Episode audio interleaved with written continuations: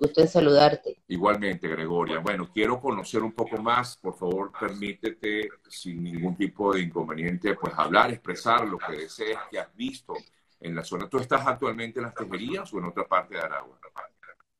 No, yo, yo vivo en Maracay. Yo soy la corresponsal de Crónica.1 aquí en la región. Pero una vez que nos enteramos el sábado, ya muy tarde en la noche, de lo que estaba ocurriendo, pues por supuesto, en ese momento no nos pudimos trasladar porque llovía muchísimo ah, en el estado, pero el domingo sí nos trasladamos muy temprano a la zona. Por suerte lo hicimos ese domingo muy temprano porque ya después eh, la presencia de organismos de seguridad, de protección, de rescate comenzaron a llegar y ya el acceso eh, para la prensa y se complicó ciertamente. Ayer eh, intentamos ingresar a tejerías, pero no se pudo. Es decir, el acceso de vehículos particulares está restringido. Tú puedes ir a tejerías, pero lo tienes que hacer caminando y tienes que dejar tu vehículo en la autopista o en el peaje eh, que además ayer estaba súper complicado porque un gran despliegue de unidades eh, y había que caminar. Son aproximadamente 8 kilómetros desde el peaje hasta eh, el pueblo, que es en subida.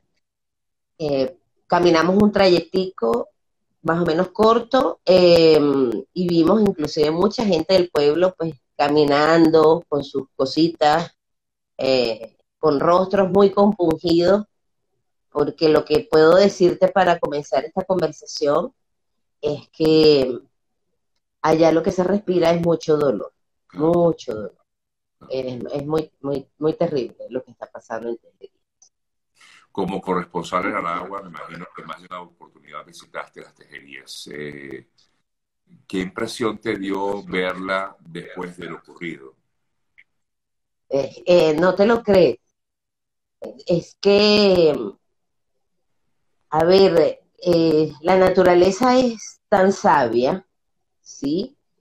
Eh, y simplemente intenta recuperar sus espacios, Sergio. Entonces, cuando te das cuenta que hay comunidades completas alrededor de las quebradas, eh, construcciones de hasta de dos plantas, y uno se pregunta, ¿dónde está la planificación urbana?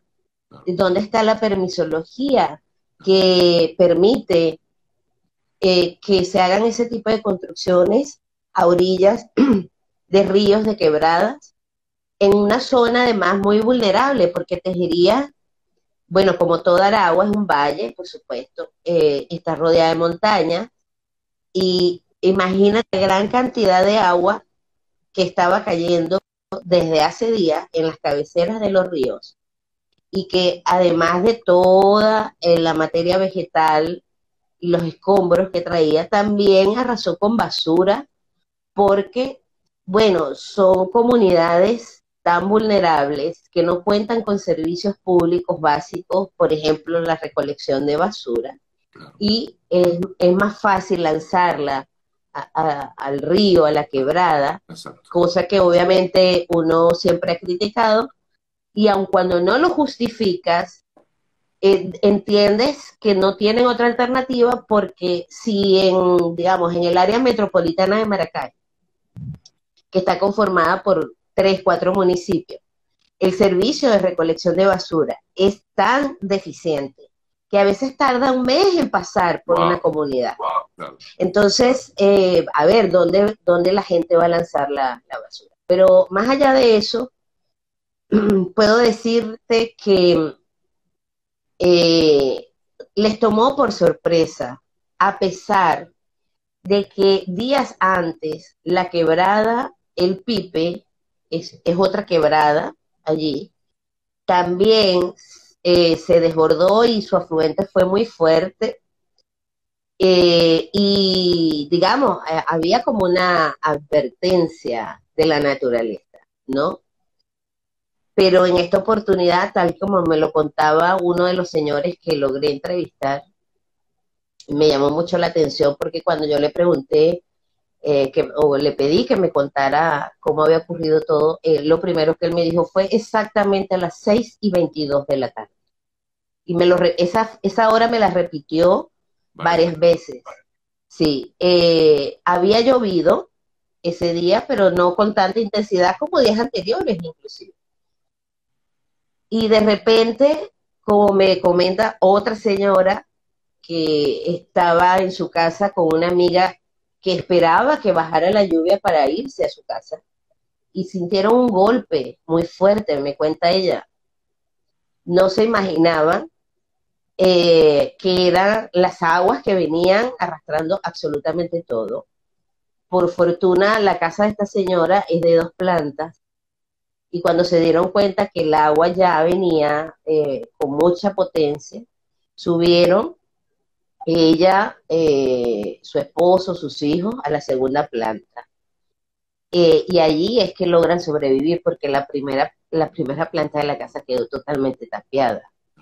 Y ella llorando decía, bueno, lo perdí todo, es, lo único que tengo que me quedó es esta ropa que me regalaron unas personas, porque hasta eso lo perdí, ¿no? Claro, después agradecen a Dios, a la divinidad o a quien ellos crean eh, estar vivos, porque realmente lo que ocurrió allí eh, y los que sobrevivieron son un milagro, un milagro. Gregoria, testimonios muy, muy, muy duros, muy eh, wow, además muy, muy cargados de mucha emotividad y, también mucha tristeza. ¿Cómo has visto todo el operativo que se está realizando en estos momentos? Porque, bueno, ahora, eh, como bien decías, es un poco más difícil el acceso para los periodistas. Ayer hablaban de que solamente periodistas acreditados podían entrar. No sé si esto va a ser realmente efectivo en la práctica. A ver, em, yo creo que ciertamente, por lo menos ayer lo que yo vi, eh, un, despliegue de, vehículos, de funcionarios, de equipos, es decir, eh, sería irresponsable de mi parte decirte que no fue Ok. Em, voluntarios, o sea, de verdad que, hay una movilización importante. Que haya efectividad en el trabajo de reconstrucción, pero sobre todo del rescate de las personas que están tapiadas, que pudiesen haber quedado tapiadas, eh, porque bueno, también eh, algunos comentan que posiblemente el río, obviamente, arrastró a mucha gente y no lo van a encontrar allí mismo, pero eh, ciertamente hay un despliegue importante, ¿no? Y debo decirlo, por ejemplo, los bomberos, protección civil, esos muchachos trabajan con una vocación de servicio, que también conmueve mucho, ¿sabes? Porque me detuve en un, en un área donde eh, estaban tratando de levantar cualquier cantidad de, de hierro, de metal, era como una especie de estructura que había caído sobre una peluquería donde aparentemente habían personas ese día. Eh, Disculpa, es que eso... Sí.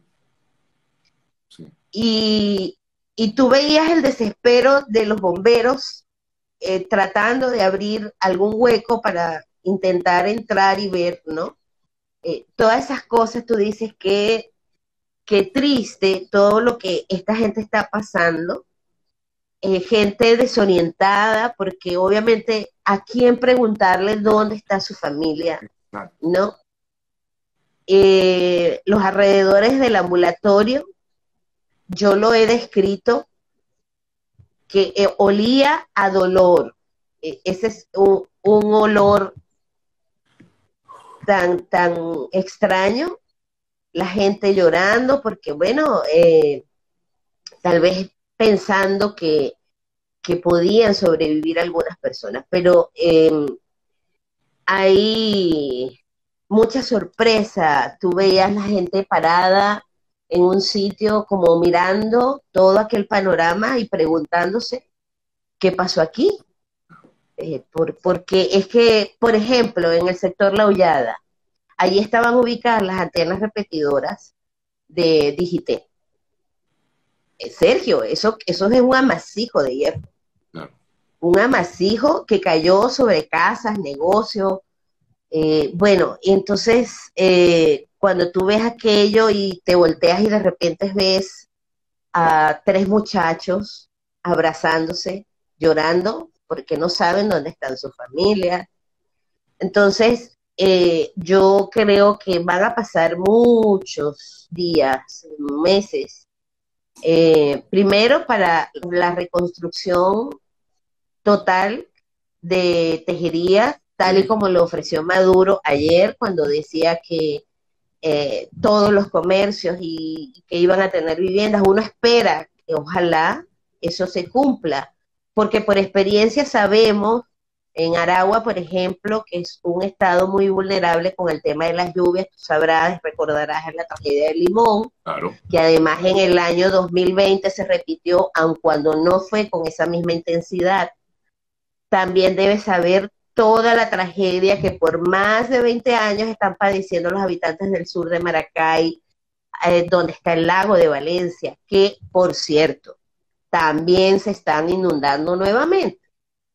Entonces, cuando tú ves que han pasado tantos años y que no ha habido una solución concreta para sacar, por ejemplo, a la gente del sur de Maracay, que tienen una sentencia del TSJ, que tienen que indemnizarlos y que los tienen que sacar, y que esa zona es una zona de peligro y de riesgo. Pero ahí están todavía.